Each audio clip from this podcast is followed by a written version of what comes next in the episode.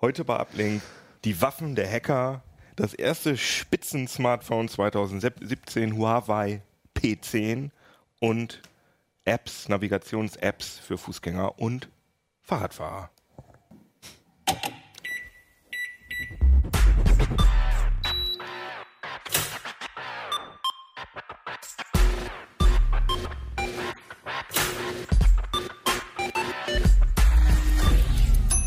CT Uplink.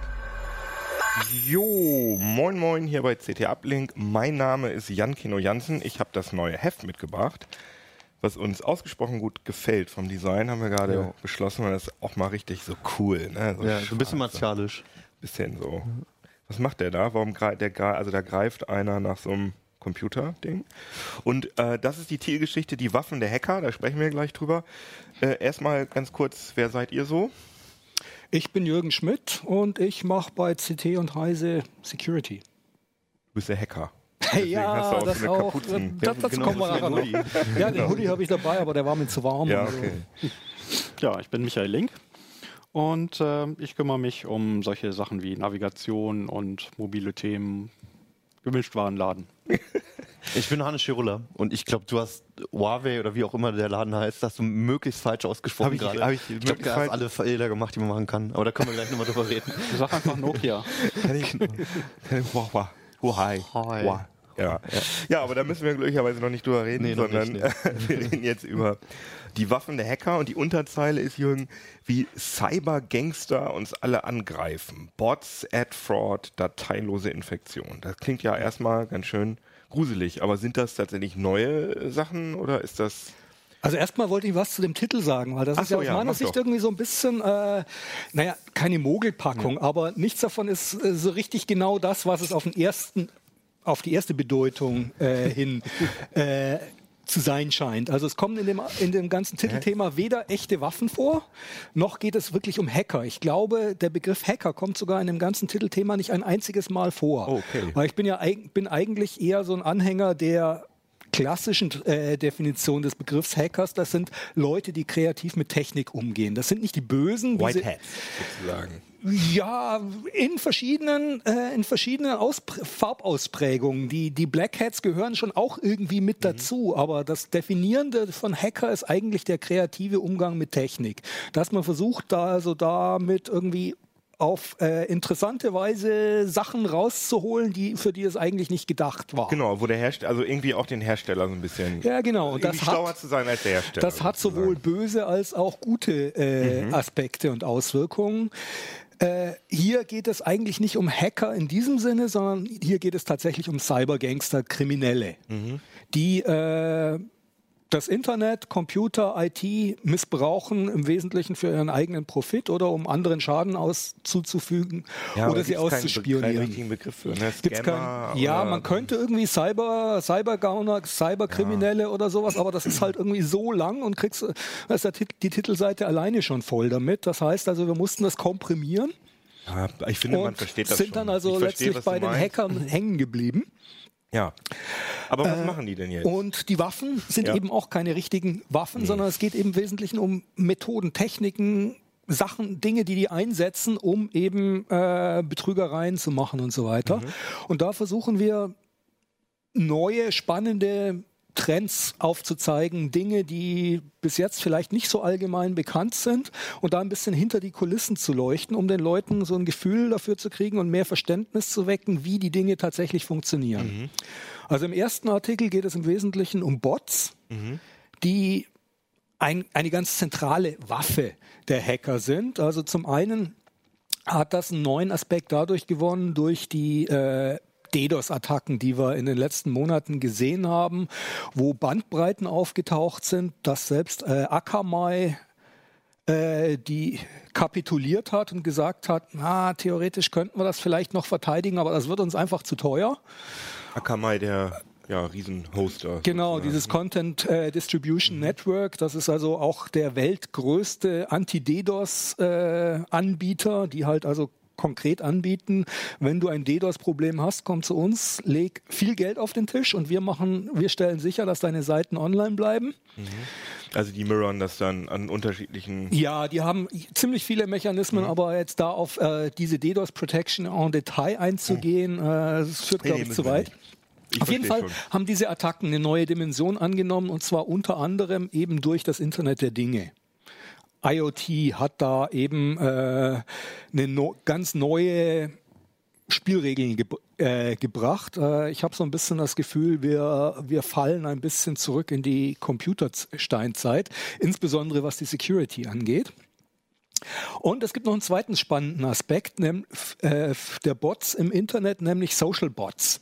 Mhm. Also äh, Forscher sind ziemlich übereinstimmend zu dem Ergebnis gekommen, dass Bots äh, öffentliche Meinung ganz gezielt manipulieren, zum mhm. Beispiel bei äh, Brexit in der Ukraine und äh, einigen anderen äh, politischen Brennpunkten konnten sie das nachweisen, dass tatsächlich in großem Stil Bots zum Einsatz kamen. Und da zeigen wir in den Artikeln so ein bisschen, wie das funktioniert, was da auch für Tools zum Einsatz kommen, dass man mit solchen Bots dann ähm, tatsächlich gezielt arbeiten kann. Mhm. Ja, das ist ja auch nicht ganz unkonkret. Ne? Wir haben ja im September Wahl und das droht uns dann ja hier auch. Und das passiert ja, ja genau. auch schon. Aber die meisten Bots, die ich gesehen habe, waren halt auf Twitter. Ne? Und Twitter ist, glaube ich, kein Tool, um die Massen zu lenken. Nicht um so die Massen zu lenken, aber durchaus, um, durchaus um ja. äh, Diskussionen in den Vordergrund äh, zu bringen. Also um eben äh, Schlaglichter zu setzen, um Aufmerksamkeit auf ja, ein auf bestimmtes Thema zu, dass, wenn zu Trump lenken. was postet auf Twitter, dann berichten wenn, normale Medien die, darüber, aber genau. die meisten Leute sehen es, glaube ich, nicht direkt auf also Twitter. Also gerade unter der in, in, der Presse äh, sind die Leute halt alle auf Twitter und das ist schon ja, genau. eher Informationsquelle als Facebook. Ja, ja das hat schon eine, eine, enorme Sichtbarkeit. Also ja, das stimmt. Ich auf jeden Fall also du, du, ganz kurz, du, durch diese Thematik ist der Begriff Bots, glaube ich, überhaupt erstmal in die Öffentlichkeit geraten. Also vor vier, fünf Jahren hätte niemand so von, von meiner Familie oder wie auch immer gewusst, was Bot ist. Ja, Das hätte mhm. man erstmal erklären müssen, dass das so ein Automatismus ist. Ne? Aber da, dadurch ist es jetzt schon, glaube ich, ziemlich bekannt ja. geworden. Naja, aber Und diese DDoS-Bots, äh, das verstehe mal, ja, Erklär mal okay. meiner Mutter, was DDoS ja. ist. Aber bei diesen Social Bots finde ich es ganz spannend, dass also auch so ein bisschen hinter die Kulissen geschaut, wie die das hinkriegen, dass die also dann auch echt aussehen, dass mhm. die also versuchen, Menschen zu imitieren und auch versuchen, äh, die Mechanismen zur Erkennung von Bots äh, auszutricksen, dadurch, dass die sich gegenseitig follow followen äh, und äh, dadurch dann eben ein ausgewogenes Verhältnis von äh, Followern und äh, mhm. Gefolgten mhm. bekommen, dass die über die meiste Zeit über ganz normale äh, Sachen twittern, dass also die haben das so. zum Beispiel untersucht. Ja, ja. Da, die haben also in, in dem Ukraine-Konflikt, da waren also Bots, die haben sexistische Witze erzählt, haben über Autos sich unterhalten, mhm. über Fußballergebnisse äh, und nur zwischendurch eben so rechte Propaganda da einge, äh, eingespielt. Also Clever. das ist ohne weiteres nicht mehr als Bot zu erkennen von außen. Da muss man schon also sehr äh, gezielt hinter die Kulissen schauen. Ja, aber die anderen Bots, äh, was du gerade nur noch, um das nochmal zu erklären, du hast ja gerade gesagt, dass IoT äh, da ein Problem ist.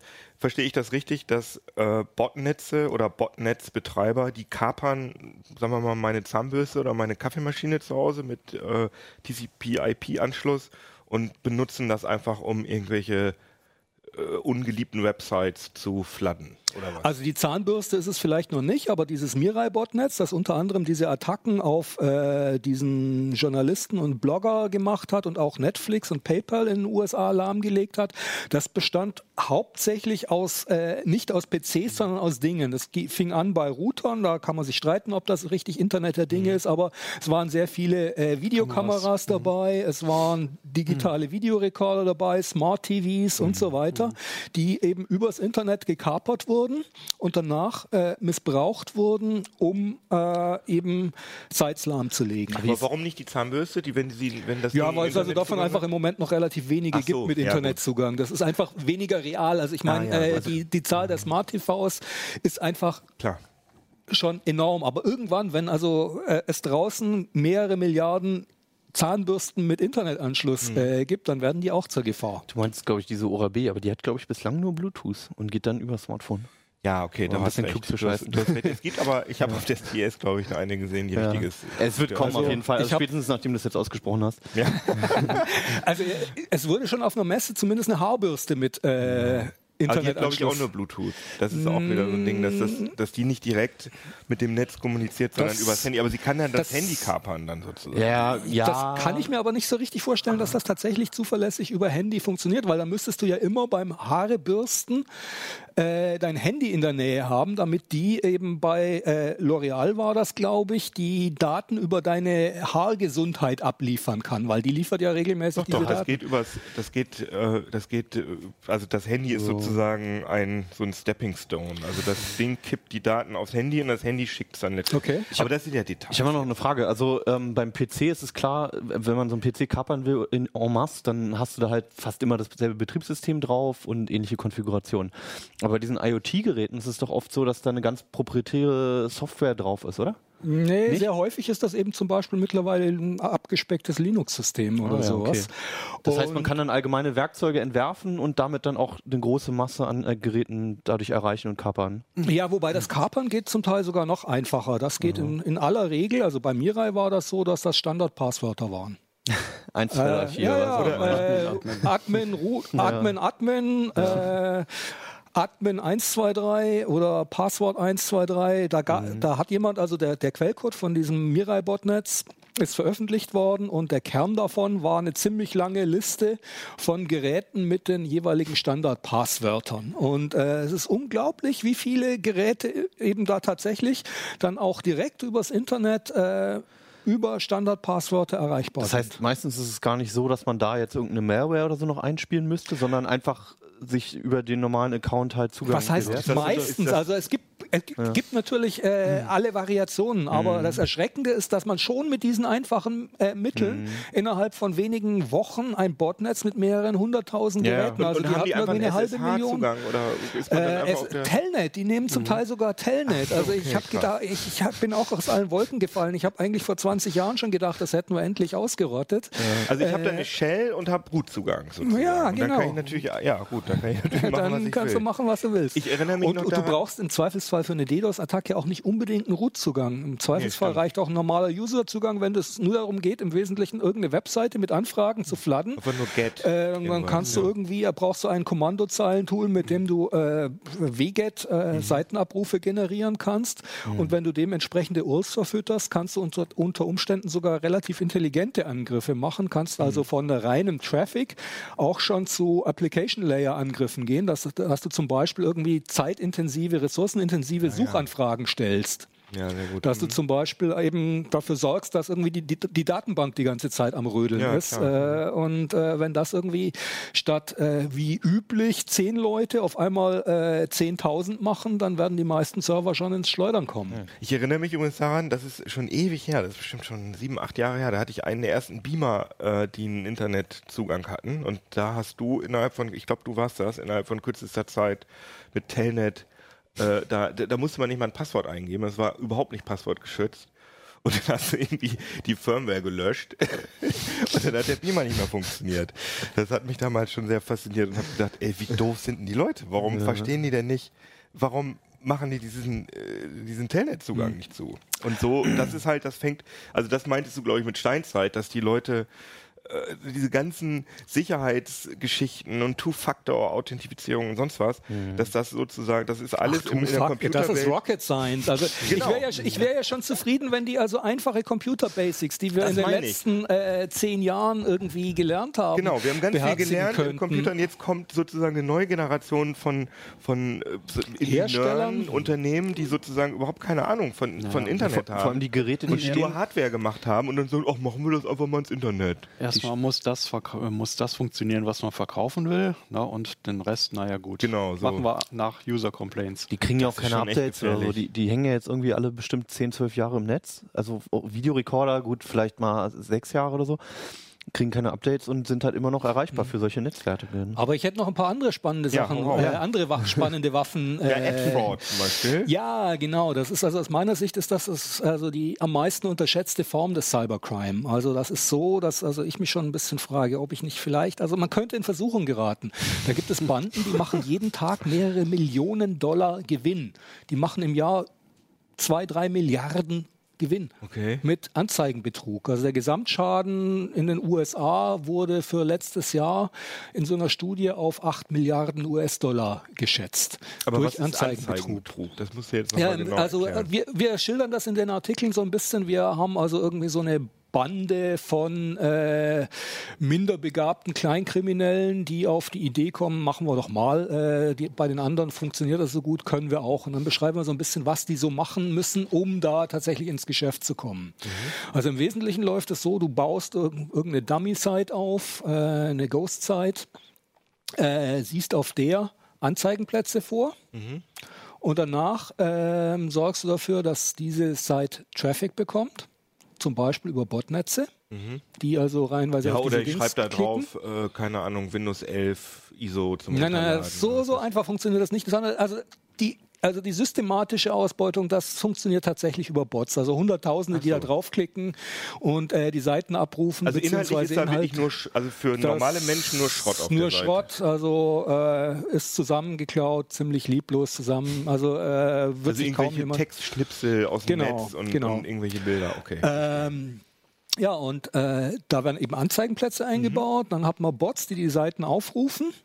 Und dann äh, kommt der eigentlich spannende Teil, dass man nämlich äh, über so Echtzeit-Anzeigenbörsen. Anzeigen funktionieren ja heute nicht mehr so wie früher, dass quasi ähm, eine Firma, was weiß ich, IBM, Microsoft, äh, schieß mich tot, zu Heise kommt und sagt, hier, äh, nehmt unser Geld, schaltet dafür eine Anzeige sondern das funktioniert deutlich komplexer. Also der Trend schlechthin, das sind eben diese Echtzeit-Anzeigenbörsen, bei denen du eben äh, eine, einen Anzeigenplatz auf deiner Seite einbaust, den bei DoubleClick, das ist der große Marktführer in diesem Bereich, äh, annoncierst. Und dann kommt jemand auf die Seite, über den du, über seine Cookies, äh, weißt, der ist äh, männlich zwischen 25 und 35, geschätztes Jahreseinkommen über 100.000 äh, Dollar, wohnhaft in äh, Norddeutschland. Und dann meldest du halt, okay, ich habe diesen Typen auf meiner Seite, wer will dem eine Anzeige zei zeigen? Und dann bieten die Werbetreibenden in Aber Echtzeit automatisiert. Ja, automatisiert, grad sagen, die ja. sagen zum Beispiel, da ist zum Beispiel, man kann sich das so vorstellen, ich habe ein innovatives äh, Modelabel, das online seine, seine Klamotten vertreibt und eine relativ genaue Ziel Vorstellung von seiner Zielgruppe hat, äh, wem sie das Zeug verkaufen können. Bevorzugt Männer zwischen 25 und 35 sollten gut verdient sein, weil das Zeug ist nicht billig und äh, entsprechend spezifizieren die das und sagen, also für so eine Anzeige in- in diese Zielgruppe bin ich bereit, äh, 10 Cent pro Anzeige zu zahlen. Wenn der zuvor bei äh, irgendeiner meiner Konkurrenzfirmen mal eine Anzeige angeklickt hat, dann zahle ich sogar 20 Cent. Wenn er auf Facebook irgendwas Bestimmtes liked, dann sowieso, dann zeigt er Ja, 30. genau. Also es geht, da, da kommen unheimlich viele Mechanismen, wie Ja. eben diese, diese Profile zustande kommen. Und äh, ja, wie gesagt, die bieten dann in Echtzeit und äh, im Zweifelsfall dann eben auf diese Dummy-Site, da, die gerade von einem Bot besucht wird und äh, zahlen dann für diesen Klick von dem Bot oder also diesen erstmal für den Pageview, vielleicht klickt er dann auch noch auf ihre Anzeige oder schaut sich das Video von denen an und all diese Mechanismen sind da implementiert. Die haben die Ad-Fraudsters in unserem Artikel da umgesetzt, um dann eben da äh, Werbetreibende abzuzocken.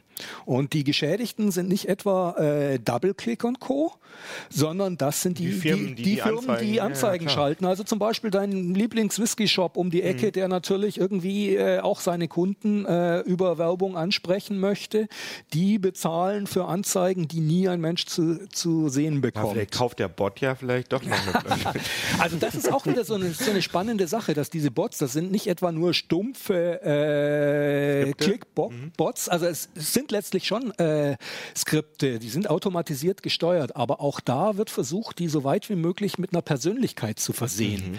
weil man natürlich eine Person äh, besser verkaufen kann. Ja, also je mehr Eigenschaften die hat, die also eine Zielgruppe entsprechen. Also sie versuchen die Cookies, die, äh, genau, die, also die auf dem Bot so eine, liegen, sozusagen möglichst attraktiv für die Werbewirtschaft Genau, ich lasse diesen, lass diesen Bot zum Beispiel regelmäßig Financial Times äh, lesen, ah, ja. äh, Börsenkurse mhm. abrufen ah, ja. und äh, Yachting-Magazin lesen und äh, irgendwie ah, super, das Image eines Hochwertig. Bankers aufbauen.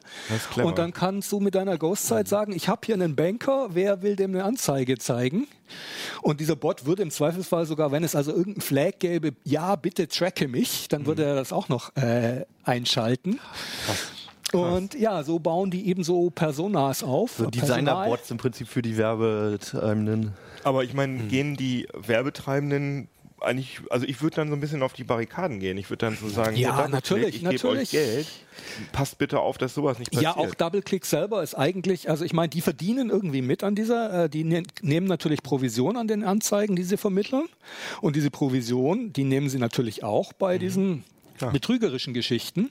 Aber letztlich gefährdet das ihr gesamtes Geschäftsmodell, mhm. weil die Glaubwürdigkeit natürlich Klar. leidet. Das heißt, die versuchen schon massiv gegenzusteuern, aber ich meine, geschätzte 8 Milliarden äh, Schaden allein in den USA sprechen irgendwie eine ziemlich deutliche naja, Sprache mein, darüber, wie effektiv ihre Gegenmaßnahmen ich mein, wenn so ein Botnetz meinen Rechner kapert, woher soll denn auch äh, woher sollen die wissen, ob ich das selber bin oder ob das, äh, das ja, also da, ist? Da gibt es schon Mechanismen. Auch da kann man, das beschreibt auch der Artikel ganz, mhm. äh, ganz interessant dass also am Anfang, die Bots haben eine Entwicklung durchgemacht. Am Anfang haben die einfach geklickt, was das Zeug hält. Mhm.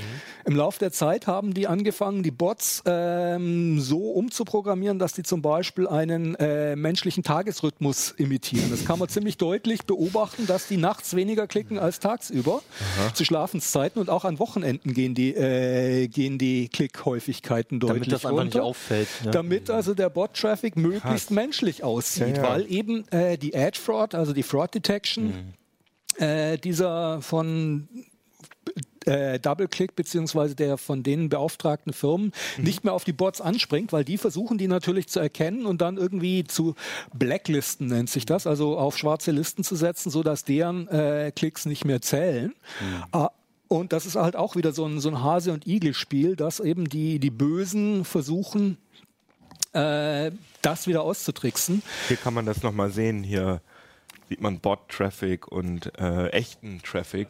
Ah, ja, genau, die schon. blaue Linie ist äh, der menschliche Traffic. Da sieht man eben deutlich, wie der sich Tag und Nacht beziehungsweise über die Woche verändert. Und äh, der rote Traffic, das ist eben die Menge des äh, registrierten Bot-Traffics. Der hat sich eben im Laufe der Zeit diesen, dieser menschlichen Charakteristik sichtbar angepasst. Also äh, und da gibt es viele Mechanismen, wie die eben versuchen, immer mehr äh, ihre Bots mhm. menschlich zu machen. Ja, das ist eben, finde ich, auch irgendwie wieder so ein, so ein, spannender Aspekt, wo wir versuchen, mit diesen Waffen der Hacker äh, so, so ein bisschen hinter die Kulissen zu leuchten und so, so ein eigentlich relativ einfaches Konzept dann doch so ein bisschen noch besser verständlich zu machen und nachvollziehbar. Ja, super interessant. Und jetzt nochmal in einer Minute. Äh, was ist denn bitte dateilose Infektion? Das äh, muss ja, wir sind, Wir haben uns eigentlich daran gewöhnt, wenn ein Rechner infiziert ist, ja. dass da irgendwo auf dem Rechner eine böse Datei ist, die den Rechner infiziert hat. Also Viren oder Trojaner oder äh, irgendwie ja, Dateien, die was Böses machen. Ja. Mhm. Äh, Folglich sind fast alle unsere Schutzmechanismen darauf ausgerichtet, Dateien zu kontrollieren. Auch wenn man im Nachhinein irgendwie checken will, ist der Rechner wirklich in, äh, infiziert, guckt man Dateien an. Antivirensoftware äh, arbeitet primär mit Dateien. Und darauf haben also äh, die Kriminellen, die Cybergangster, Hacker, äh, reagiert und äh, haben einen Mechanismus gefunden, Rechner zu infizieren, quasi komplett ohne Dateien. Das heißt, ähm, da landet nie irgendwie eine richtig böse Datei auf deinem äh, Rechner. Mhm. Und trotzdem ist der infiziert, zum Teil manchmal nur temporär, unter Umständen auch dauerhaft. Und äh, es ist halt unheimlich schwierig, sich davor zu schützen, weil viele unserer Schutzmechanismen, die Ja, auf sind halt Dateien, auf Dateien orientiert basiert, sind, klar. Aber äh, wie ins Leere das denn? Das ist die große Frage. In einer Minute hast Ja. du gesagt. Also, wie gesagt, wir haben 30 viel zu Sekunden erzählen. hast In diesem, okay.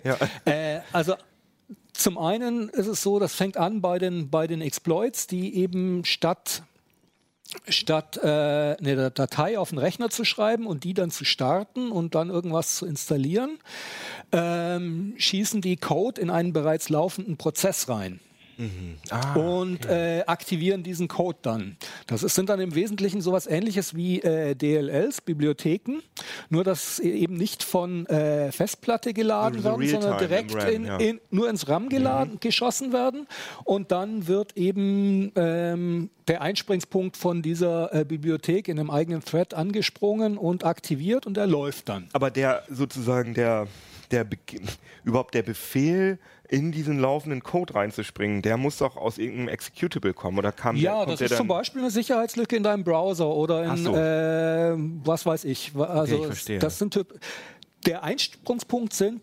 Sicherheitslücken. Ja. Klar, weil äh, ohne eine Sicherheitslücke komme ich nicht auf deinen Rechner. Nee, klar. Und wenn ich so eine Sicherheitslücke habe, dann, also die typische Art und Weise, die auszunutzen ist, äh, dann ein Programm aus dem Internet runterzuladen, auf deiner Genau. Festplatte zu Und der speichern, Virenscanner, der starten. scannt alles, was auf der Festplatte Genau. gespeichert wird und der erkennt dann, aha, Genau. das ist sowieso. Aber das würde ja durch so eine Verhaltensanalyse des Systems oder eine Live-Analyse. Ja, ja, ja, es gibt schon Ja, ja, Mechanismen, okay, gut, aber ja. äh, es ist Ja. also erstmal ein, Teil, ein Großteil der Schutzmechanismen hat man, Ist auf, dateibasiert, hat man einfach äh, umgangen. klar, es klar. gibt dann natürlich auch wieder Mechanismen, wie man solche Sachen finden kann. klar. Aber es ist zum Teil verdammt schwierig und das ist real, diese Angriffe. Also man sieht, dass das bei professioneller Spionage mehr und mehr zum Einsatz kommt, sowohl bei Industriespionage als auch bei so Sachen mit staatlichem Hintergrund. Aber auch Botnetze setzen das mittlerweile schon ein, weil sie eben sich davon versprechen, äh, länger unentdeckt im Hintergrund äh, arbeiten zu können und also stabilere Strukturen aufbauen zu können. Das heißt, das ist also ein Trend, solche dateilosen Infektionen. Aber ich habe meine Minute schon wieder Ja, ja, deutlich super überzogen. Ich könnte Ich meine, noch, Leute ich könnte noch eine Ein Viertelstunde bisschen erzählen. Werbung wollen wir jetzt Also, auch fürs äh, Heft machen. Ich meine, wir haben es jetzt wirklich schön beschrieben, das war super interessant, Jürgen. Ähm, aber wenn ihr noch mehr darüber wissen wollt, Also es gibt noch jede. Menge zusätzliche Sachen, die man aus diesen Artikeln rauslesen kann. Genau, also super ich, spannend, ich fand es spannend und deswegen habe ich es auch ins Heft gebracht. Also So, und jetzt von den bösen Sachen zum schönen Konsumobjekt. zu, schönen Zu legaler Konsum- Spionage. Gen- genau, zu legaler Android-Spionage. Oh, jetzt habe ich es voll gefettet. Entschuldigung. Das ist sofort vollgefettet. Aber, oh ja, da hast du aber auch nicht. Ja, hm. Ja, Mensch, du Ja, ich hast was ein mitgebracht. Hu- Huawei. ja, ich weiß auch immer noch nicht, wie es ausgesprochen wird. Also ich, ich hatte am Anfang immer die deutsche Version genommen. Huawei. Huawei. So, dann hat mich mal jemand korrigiert und meinte, es heißt Huawei. Ja, so, das sagst du immer So, jetzt. ja, genau. Und dann äh, habe ich nochmal eine Mail bekommen, wo jemand meinte, das wird aber mit so einem Einschnitt von CH ausgesprochen, also Huawei. Ich habe keine Ahnung und ich kann kein Chinesisch. Ich auch nicht so Deswegen, also falls es wirklich jemand ganz sicher weiß, bitte schreibt uns. Nee, bitte schickt uns ein YouTube-Video, wie man das. Audiodatei bitte, ja genau. Also ich bin, also selbst Ja. nur zur Verteidigung, selbst die äh, Huawei-Mitarbeiter sprechen es verschieden aus. Ah, okay. Es ist nicht so, dass man sich da ganz äh, einfach dran orientieren Also wir sagen, wie habe ich es ausgesprochen? Huawei. Huawei, glaube ich. Ja. Oder Huawei, ich weiß es nicht. Also ich sage einfach immer jetzt was anderes. Ich glaube, also wenn genau. man es kaufen will, dann Du hast ein Huawei? Genau. egal. Ein Huawei du hast ein P10 habe Huawei, du hast ein Huawei P 10? mitgebracht. Genau, das, das ist das neue High-End-Gerät von denen. Ähm, das ist eigentlich so das erste ja, Spitzenmodell, was wir jetzt dieses Jahr eigentlich in die Finger bekommen haben. Es wurden ja schon andere vorgestellt, zum Beispiel das LG G6 und so, aber die lassen alle noch auf sich warten. Ähm, das hat teilweise auch mit dem Prozessor zu tun, weil ja Samsung erstmal die ganzen Chargen von Qualcomm aufkauft und so weiter. Aber das ist hier, ähm, hat auch eine ganze Menge Huawei eigenes äh, Hardware drin, zum Beispiel diesen Kirin-Prozessor Der ist ja auch bei dem Honor. Ähm, in einer anderen Version, in einer ja. anderen Taktung und so weiter, aber der ist da im Prinzip auch drin. High Silicon heißt die Schwesterfirma von denen, Mhm. die Tochterfirma. Und die fertigt halt die Chips, basiert natürlich alles auch auf einem ARM-Design. Ja, klar. Ähm, ja, genau. Also ähm, an sich halt auch, es ist ein recht teures Gerät momentan noch, kostet fast 600 Euro. Aber Ähm, warum?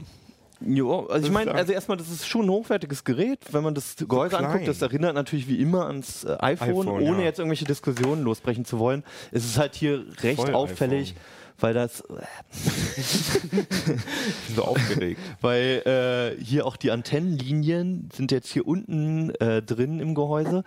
Also so wie es beim iPhone 7 ja dann gemacht wurde, weil sich alle darüber aufgeregt haben, dass die Antennenlinien hier durch die und mit Rückseite diesem gingen. abgesetzten Schwarz. Das erinnert wiederum ans äh, Pixel ja. von Google. Das, Ja, ja. Also sie haben überall so ein bisschen geklaut, aber das da- zur Verteidigung, das machen irgendwie alle. Ah, und ja. irgendwie ist es auch ein logisch ergebenes Design halt. Gut, aber es ist ziemlich klein. Das finde ich ist auffällig, dass es äh, kleiner ist als. Also wie viel Zoll ist das? Äh, muss ich gerade nachgucken. 5, Nee, das ist nicht mehr als 5 Zoll. doch, oder? es ist mehr als 5 Zoll. 5,1. 5,1. Ich müsste nachgucken. Egal, Das ist mich voll erwischt gerade, ja. ist egal, auf jeden Fall Also was ich dir erzählen kann, ist, es ist ein LCD-Display und zwar mit Full HD. Und auf der Größe ist, doch auch- das ist völlig in Ordnung. Ja, aber ist auch nicht High-End. Aber genau, es ist nicht High-End. Und halt für 600 Euro würde ich dann halt schon was mit 2560 mal 1440 haben. Ja, und es kommt mir auch, obwohl, äh, ehrlich gesagt, den, also ich habe das neulich mal ausprobiert, Ja. Unterschied sehe ich nicht. Finde ich also, schon. Ja? Also ich finde, wenn man ein Full HD Display mit 5,1, 5,2, 5,4 Zoll hat, ähm, dann stört einen nichts. Das ist absolut scharf Mhm. bei einem LCD. Aber wenn man einen Samsung S7 zum Beispiel daneben hat oder ein LG-Gerät mit einer höheren Auflösung, ähm, dann kommt es doch nochmal so ein klein bisschen poppiger daher. Naja, Das ähm, erinnert mich aber sehr an äh, Hi-Fi Ja, äh, ja. Ja, also, Fans von ich- ich- äh, vor 20 Jahren, Ganz ehrlich, die das- also irgendwie äh, Das ist aus der Sicht jetzt von, von einem Smartphone-Tester, der halt jeden Tag solche Dinger in der Hand hat. Und ähm, jeder, der halt nicht genau die Geräte nebeneinander halten kann und da sowieso drauf achtet, wird es nicht sehen. Also naja, Full- vor allem Samsung hat ja beim S7 jetzt bei der, beim Nougat-Update Ja. ist ja standardmäßig, wird die Auflösung ja auf äh, 1080p runter. ist das schon standardmäßig? Ich dachte, das muss man einstellen dann. Also zumindest wenn du, wenn du den Stromsparmechanismus Ah ja, einschaltest. okay, ich glaube ja. aber, es ist sogar standardmäßig. Ich bin mir nicht ganz Ja. sicher, aber auf jeden Fall habe ich es da ausprobiert und da sehe ich es nicht. Man kann auch noch auf 720p runter, das sieht man sofort. Ja, also da würde ich auch nochmal sagen, da, da zeigt es nochmal Stefan Portek, unserem Kollegen, Ja. weil der sowieso sehr äh, OLED, ja nicht affin ist, sondern er, er, er, er guckt es an und er findet es ganz schrecklich, normalerweise Ja, OLEDs. Ihr ja. hattet ja auch da schon viele Gespräche drüber, seit dem Galaxy Nexus, glaube ich. Ja, aber das und ist ja jetzt ähm, bei einem Full HD OLED mit mehr als 5 Zoll würde ich auch sagen, da könnte es ein bisschen knackiger sein, da, da profitiert man noch von den 2560. Ach so, ja gut. Aber alles auf einem Niveau halt, ähm, wo 99% Ja, das der ist alles User Quatsch. Also auch die nicht stört, billigen ja. Handys. Und vor allem, was Ja. mir aber, ich, weil ich, also ich habe ja gerade gesagt, das Display sieht nicht High-End aus. Das habe ich nicht gesagt wegen der Auflösung, sondern ich finde es ein bisschen düster. Kann das sein? Ich habe es jetzt auf voller Jetzt hast du aber auch auf Automatik gestellt. Nö, es ist über 500 komplett Candela an hell, das reicht an sich. Ja. Über 500? Über Ja, okay, nee, dann 500, ist genau. Und auch ansonsten, das hat ein super Kontrastverhältnis von über 1800 zu 1. Das Ja. äh, sieht man bei einem Computerbildschirm, findet man sowas zum Beispiel Aber kaum. mal was anderes. Ähm, das äh, P10 ist ja auch eins der noch wenigen äh, Smartphones, ähm, das schon Galileo kann. Ja, das Und ist dein das Thema jetzt. jetzt, ja. wissen. Hast du da schon was gemerkt? Ist das Also besser? Mi Michael macht, äh, recherchiert auch gerade zu dem Thema und für ja, die DAOs vielleicht zuerst, was ist Galileo? genau, ja. Galileo ist äh, ein Satellitenortungssystem. Da werden jetzt gerade momentan so seit November, Das Dezember europäische GPS. Ah, ja, die, die okay. ersten Satelliten so in der Zahl äh, gestartet, dass man das langsam ernst nehmen kann. Also es gibt ja noch das, Was es gibt ganz interessant Neben werden. GPS ist ja sowieso jetzt öfter auch das chinesische Gegenstück Beidou, Beidou. drin, dann das GLONASS. äh, die russische. GLONASS und dann halt jetzt nach und nach halt Galileo. Mhm. Und ähm, aus der Sicht des Handytesters kann ich nur sagen, man merkt da überhaupt nichts von. Das ortet sich Mhm. nicht schneller und es ist auch nicht präziser. Zumindestens hier, wo unser Redaktionsgebäude steht. Keine Ahnung, ob das vielleicht in anderen Orten äh, Europas oder Chinas oder so vielleicht nochmal anders ist. Aber so ist es nichts, worauf man irgendwie achten müsste bislang. Du bist ja da noch dran, vielleicht ergibt sich da auch noch mehr, da kommt ja auch noch mal ein ausführlicherer Artikel.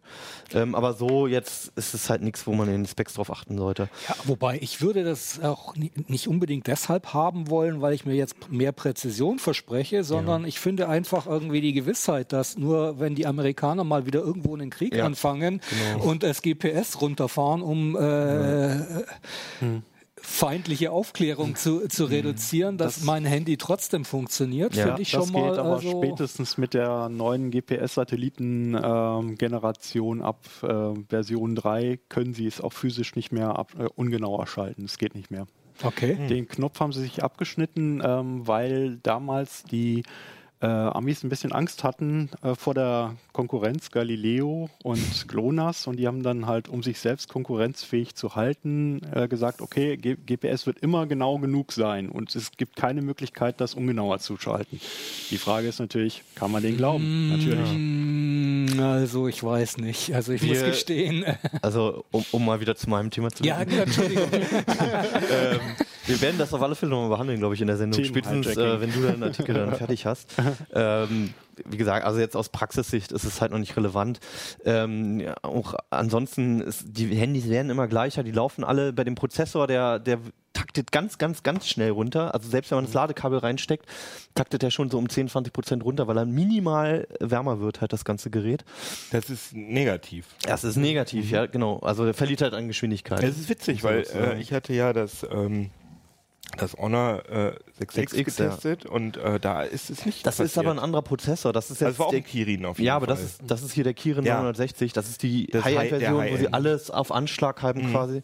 Wo sie halt auch mit einem Exynos 7 von Samsung oder einem Snapdragon 835 konkurrieren müssen.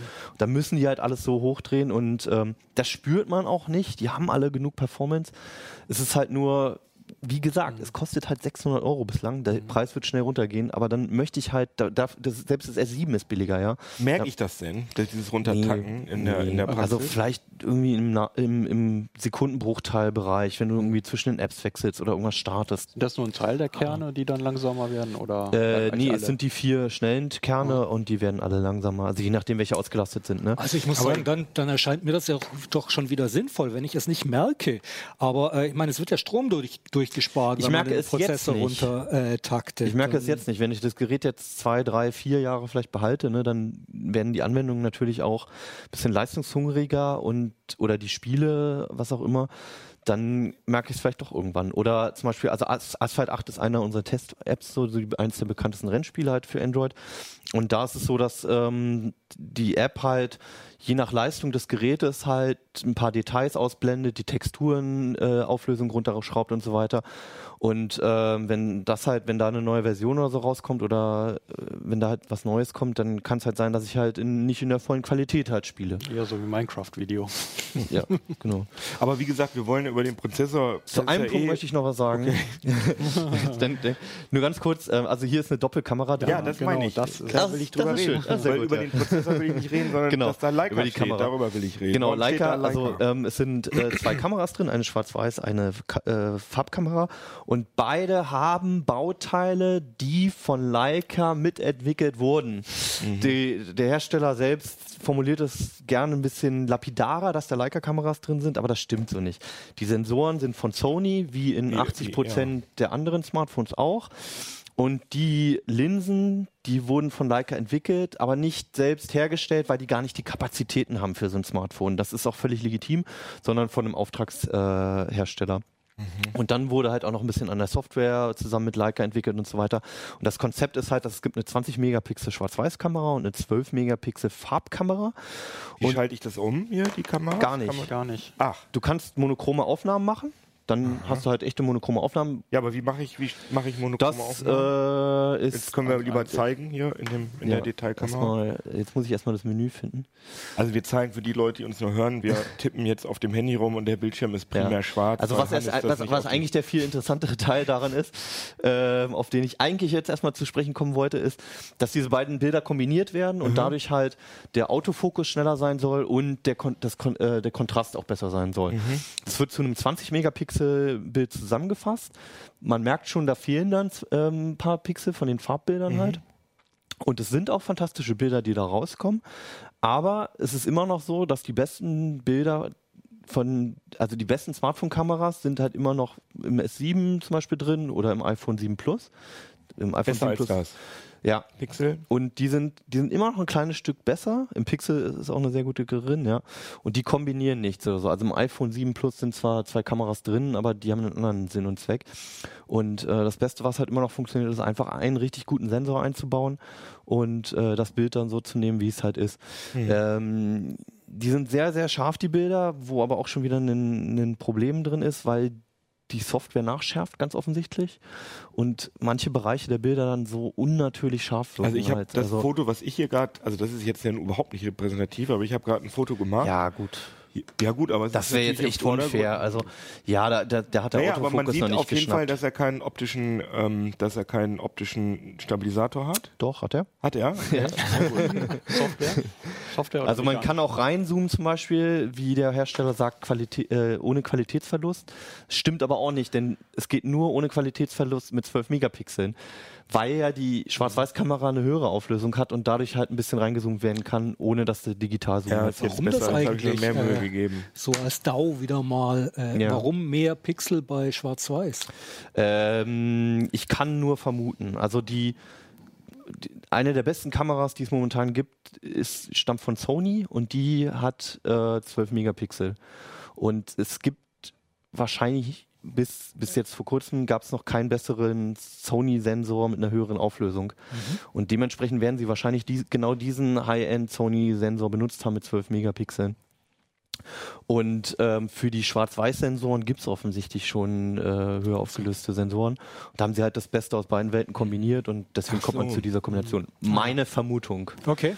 Also äh, ist alles nicht Klingt bestätigt. plausibel. Jo. Ist das wasserdicht, das Handy? Nein. Auch nicht. Das äh, ist der Akku wechselbar. Nein. Es Ist hat einen das- Typ C-Stecker, Hat, ja. das eine, hat das einen SD-Karten-Slot? Nein, Auch nicht. nein. Dual Was SIM? ist dann daran jetzt High-End? also die Kamera ist ganz gut. Die Kamera ist hat gut, der, der. Prozessor ist sauschnell, das Display ist abgesehen von der Auflösung gut. Also ich habe auch geschrieben, wenn man, wenn man jetzt einfach mal noch ein bisschen wartet, dann wird der Preis massiv fallen. Also Mhm. der Vorgänger zum Beispiel, der kostet, glaube ich, ab 270 Euro aufwärts, was für ein High oder Ja, für ein klar. Spitzenmodell, was ein Jahr alt ist, echt nicht viel ist. Wie ist die Akkulaufzeit? Sehr gut, aber auch nicht spitze. Mhm. Es ist halt alles, es schrammt so lang, so ein bisschen am High-End vorbei halt. Das ist eine Aussage vom Hersteller, wie lange Updates liefern wird. Nein. Es ist jetzt ein aktuelles Android 7 drauf, allerdings auch 7.0, was so gerade üblich ist. Es gibt kaum einen Hersteller, außer Google selbst, der 7.1, 7.1 ja. drauf spielt. Es ist sowieso diese sehr eigene Huawei-Oberfläche Mhm. drauf, dieses Emotion UI. Ob man sich damit zurechtfindet, muss man selbst entscheiden. Es fehlt zum Beispiel ein App-Menü, das finde ich total Ja, man beschissen. kann ja einfach einen Launcher installieren. Das machen ja die meisten. Ja, aber du Leute. musst es halt erstmal machen und dann Ja, ja. funktioniert wieder irgendwas nicht oder du verzichtest auf die herstellereigenen äh, Funktionen und so weiter. Ich finde es immer Gemurkse. LG Mhm. fängt jetzt auch damit an, das App-Menü rauszuschmeißen. Ich weiß nicht, was das soll. Also das ist aus meiner Sicht ist das eine der Sachen, weswegen ich mit so, so Android-Handys Bauchschmerzen habe, weil ich eben in vielen Fällen keine Gewissheit darüber habe, ob ich dafür und wie lange ich dafür Sicherheitsupdates bekomme. Bei den Vergleich finde ich immer sehr ungerecht, weil wenn man ein iPhone müsste man eigentlich mit den Google-eigenen Geräten, also zum Beispiel den Pixel vergleichen oder den Nexus.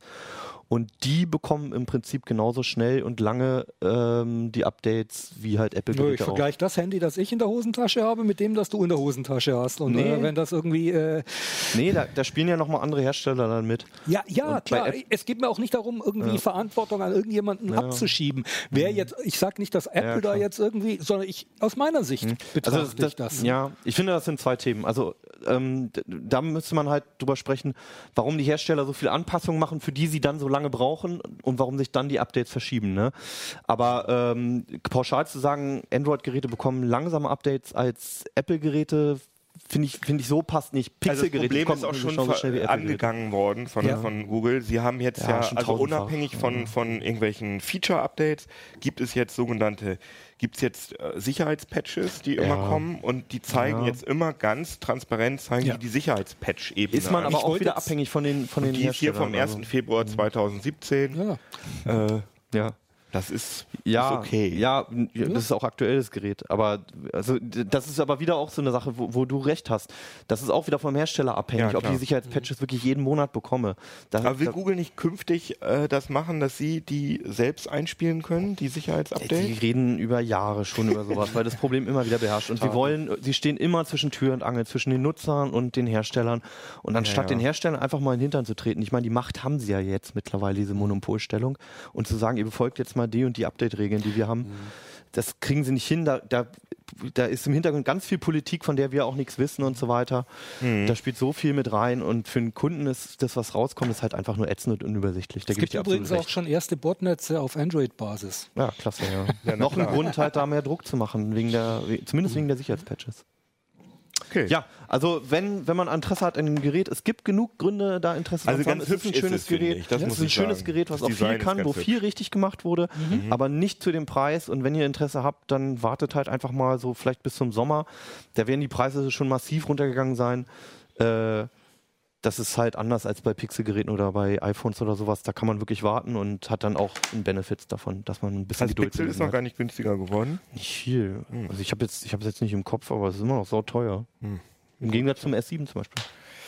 PC Aber Lite. Michael, du hast auch mit Handys was zu tun, mit Smartphones. Du hast nämlich äh, dich mit Navigations-Apps beschäftigt. ja, nicht das- nur, nicht nur. Ne? Oder mit äh, natürlich auch mit äh, dedizierten Geräten.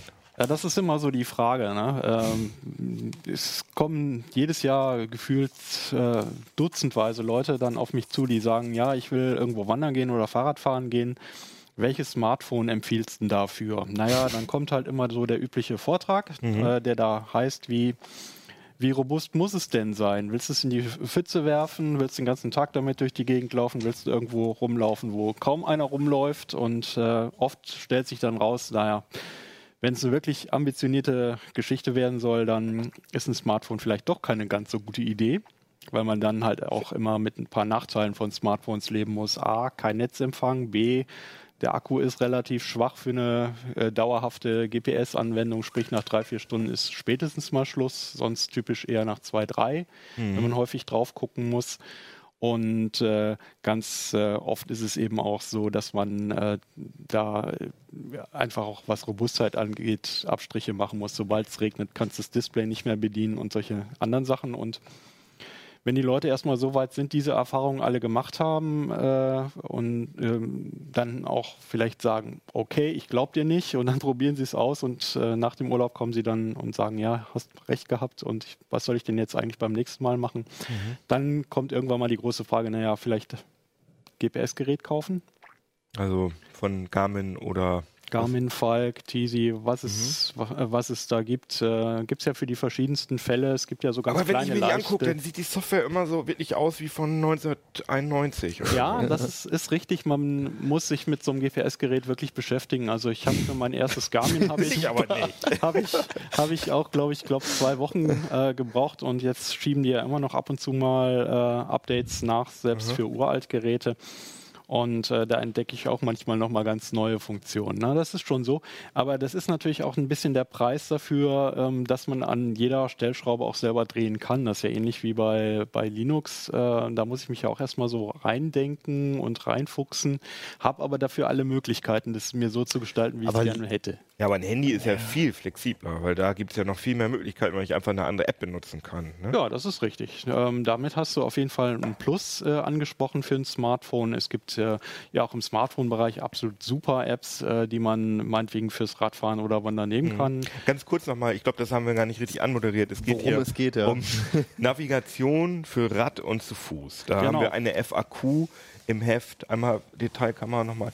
Eine FAQ Das passt immer noch nicht drauf. im Heft. Ja, ist doch egal. Ich, ich mache hier so einen Ken Burns Hannes guckt in die Luft. ähm, da haben wir jedenfalls, äh, da hat Michael ganz viel äh, FAQ, Frequently Asked Questions über Navigation für Rad und zu Fuß. Und wir sind da jetzt schon mittendrin in der Diskussion.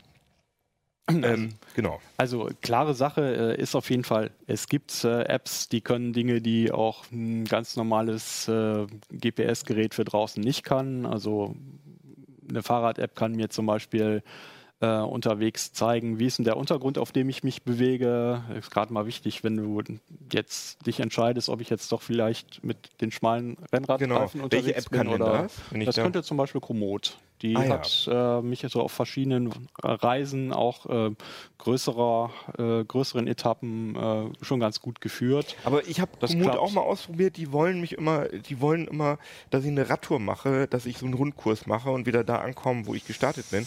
Aber Das ist ich, eine der Möglichkeiten, die du hast. aber ne? ich will richtig navigieren. Also Geht ich, auch. Und dann Ja. äh, musst du dich mit der App nochmal ein bisschen befassen. Ja, aber du musst immer online klicken. sein, ne, bei Komoot. Nee, musst du nicht. Ähm, du kannst dir Kartenmaterial auch komplett runterladen. Mittlerweile geht das auch ähm, meinetwegen für, für Europa. Und ähm, ich habe das bei einer Radreise von Hamburg nach Göteborg äh, benutzt und äh, das hat mir ganz gut geholfen, um zum Beispiel auch einen Zeltplatz zu finden, was so direkt auf dem Navi, äh, direkt auf dem äh, GPS-Gerät nicht ganz so leicht war. Ich hatte mir vorher zwar auch ein bisschen Mühe gegeben und dann äh, sogenannte Points of Interest, also kleine Dateihäppchen mhm. mit Informationen über Campingplätze, äh, direkt aufs Gerät gespielt und da spielt es wieder rein. Ähm, das, was ich vorhin sagte, man muss sich ein bisschen auskennen und sagen, okay, welche Daten will ich denn auf dem Gerät haben? Ähm, dafür habe ich dann natürlich auch die Möglichkeit, alles das rauszuwerfen und rauszulassen, was ich nicht will. Ne? Und ähm, das eine, was einem nützt, ist immer das andere, was einen quält, nämlich die Mühe, die man sich dann machen muss. Ne? Und das Gleiche gilt äh, natürlich auch für das Thema Routen berechnen. Da sollte man ähm, schon wissen, äh, traue ich jetzt dem Navi zu, mit dem Kartenmaterial, was drauf ist, eine Route zu berechnen, die vernünftig ist?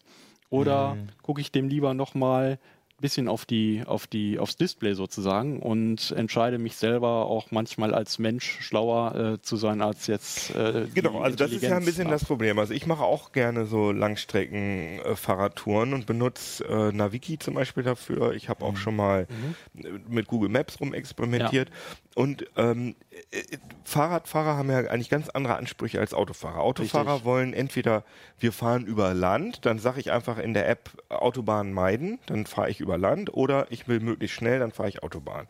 Das sind die beiden, ne? sonst fällt mir nicht viel ein bei mhm. Autofahren. Vielleicht wollen sie zwischendurch mal tanken oder äh, was essen. Bei Fahrradfahren ist das ja ganz was anderes, weil da habe ich ja die Möglichkeit, also bei Fahrradfahrer, wenn ich Fahrrad fahre, dann will ich zum Beispiel unbedingt Bundesstraßen vermeiden, auf denen es keinen baulich getrennten Fahrradweg gibt. Das ist für mich absolut, das, das stresst mhm. mich, das will ich nur zur Not machen. Am besten, finde ich, sind asphaltierte Wege, die für den Autoverkehr gesperrt ja, aber sind. Aber wenn du mit dem Mountainbike unterwegs wärst, ja, würdest genau du das, das wieder, nicht, ja. wieder richtig, genau. gar nicht wollen. Richtig, richtig, das, ist, richtig. das ist auch genau der Grund dafür, weshalb es gerade, äh, das ist, verwirrt nämlich wirklich am Anfang sehr, so viele unterschiedliche Fahrradnavigationsmodi äh, mhm. einmal in solchen Geräten gibt, dann aber auch in, in Teilen von Apps. Mhm. Äh, aber ja, aber sie unterscheiden sich Google, meistens nicht richtig. Google, doch, doch. Also da Bei Naviki hast du, du hast äh, Glaube ich. Ähm, du hast ja, schöne Alltag, du ja. hast äh, landschaftlich schön das, und. Das kann ich erklären. Ja, hau raus. Also bei, bei Naviki ist es ganz einfach. Das hängt mit dem OpenStreetMap-Kartenmaterial zusammen und äh, bei OpenStreetMap hast du ja einerseits die Möglichkeit, halt den Straßenverlauf genau zu kartieren, aber du musst auch äh, sozusagen die Junction, Junctions, also die Verbindung zwischen den einzelnen äh, Straßenelementen, musst du richtig platzieren. Mhm. Oftmals fehlt das. Das sieht man dann, wenn man sich die Karte anguckt, nicht, weil Zwei Linien kreuzen sich, also werden sie miteinander verbunden mhm. sein. Das muss aber nicht so sein so. für die Navigation. Da muss tatsächlich auch ein Link gesetzt werden äh, oder ein Knoten gesetzt werden. Dann muss äh, jede einzelne Straße, jeder einzelne Weg äh, nicht unbedingt ähm, mit so einer Klassifizierung versehen werden. Also welche Fahrzeuge können sich da bewegen, wie ist der Untergrund und so weiter. Das kann man machen, muss, man muss es aber nicht machen. Mhm. Hinter, auch da ist das Problem wieder, wenn du die Karte dir so anguckst, siehst du es nicht sofort, wie genau die jetzt, ja, wie feingranular genau. die beschrieben ist. Ich. Und das Problem hat gerade ein Kartenanbieter oder ein Navigationsanbieter, der tatsächlich OpenStreet-View-Daten äh, oder OpenStreetMap-Daten pur verwendet. Und Komoot, äh, was benutzen die? Die benutzen auch OpenStreetMap als Grundlage. Mhm. Ähm, in wie viele andere Navi-Hersteller äh, benutzen die aber auch noch sozusagen geronnene Erfahrung, also sprich äh, Man kann, glaube ich, auch umstellen. Ne, Man kann umstellen. Mhm. Ähm, Falk macht sich da auch ein bisschen mehr Mühe. Die benutzen halt auch äh, ihre Erfahrung mhm. aus ihrem Mapping-Bereich, den sie sonst haben, und äh, Wanderkartenbereich, Kompasskarten und so weiter und äh, integrieren noch diese Dinge noch. Ich finde es gerade witzig, weil, weil ihr habt schon zwei verschiedene Apps. Ich benutze Osmond wiederum zur mhm. Navigation. Habe ich auch schon mal ausprobiert. Ist aber auch nur, weil ich aufs iPhone halt irgendwann mal umgestiegen bin und ich navigiere, ich fahre sehr viel Mountainbike mhm. und fahre halt gern per GPX-Route. Ich bin halt nicht ja. derjenige, der, der irgendwie sich einen halben Sonntag hinsetzt und eine Route plant, sondern ich will mir was runterladen. Ja, genau. Und ich weiß, das ist geil auch. und mich danach navigieren ja. lassen, ganz passiv. Und, ja, aber ähm, du willst ein coole, du willst ein cooles Erlebnis haben. Genau. Und ich will ganz, das auch, aber ich will zusätzlich auch von A nach B kommen. Genau. Also ja, ich will eben die beste Strecke von Hannover nach Braunschweig. Ja. Ähm, und das, das Problem, also beim Android-Gerät hat das wunderbar funktioniert. Da habe ich auch manchmal gewechselt zwischen Komoot und Osmond und so weiter. Du rauf per Offline und so weiter. Gar kein Problem. Beim iPhone ist das so ätzend, weil du natürlich keine Dateien auf dieses Gerät bekommst.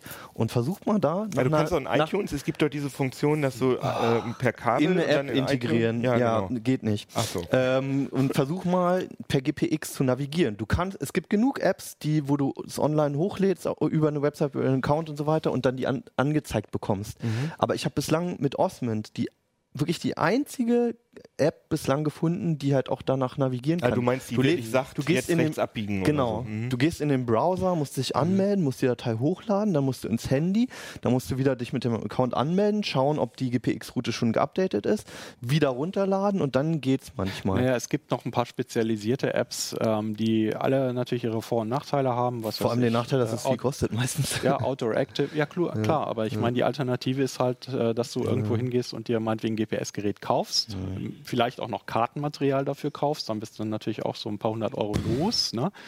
Ähm, Aber dem gegenüber ist das natürlich jetzt nicht ganz so die, äh, die Überlegung. Wenn ich jetzt denke, ich gebe mal zwei, drei Euro aus für einen Kartenausschnitt oder, oder so, dann finde ich, das ist, liegt noch im Rahmen. Ne?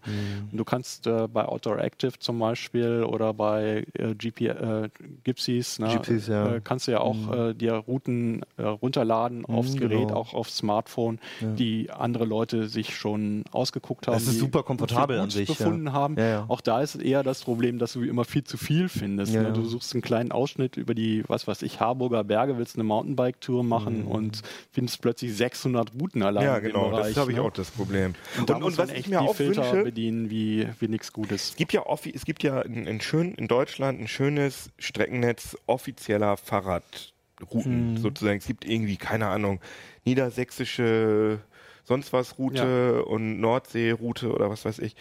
Und da fehlt mir auch eine App, dass ich sage, ich möchte gerne von A nach B kommen und ich möchte bitte nur auf dieser offiziellen Fahrradroute geleitet werden. Das habe ich bisher noch in keiner einzigen App gefunden. Ja, das äh, kann sein. Äh, es gibt auf jeden Fall Geräte, äh, die Kartenmaterial mitbringen, die sozusagen nur die offiziellen Tourenwege eben auch speziell nochmal ähm, nachbearbeitet drauf haben. Das sind, äh, soweit ich weiß, einige Falk-Geräte haben das, einige Garmins haben es auch.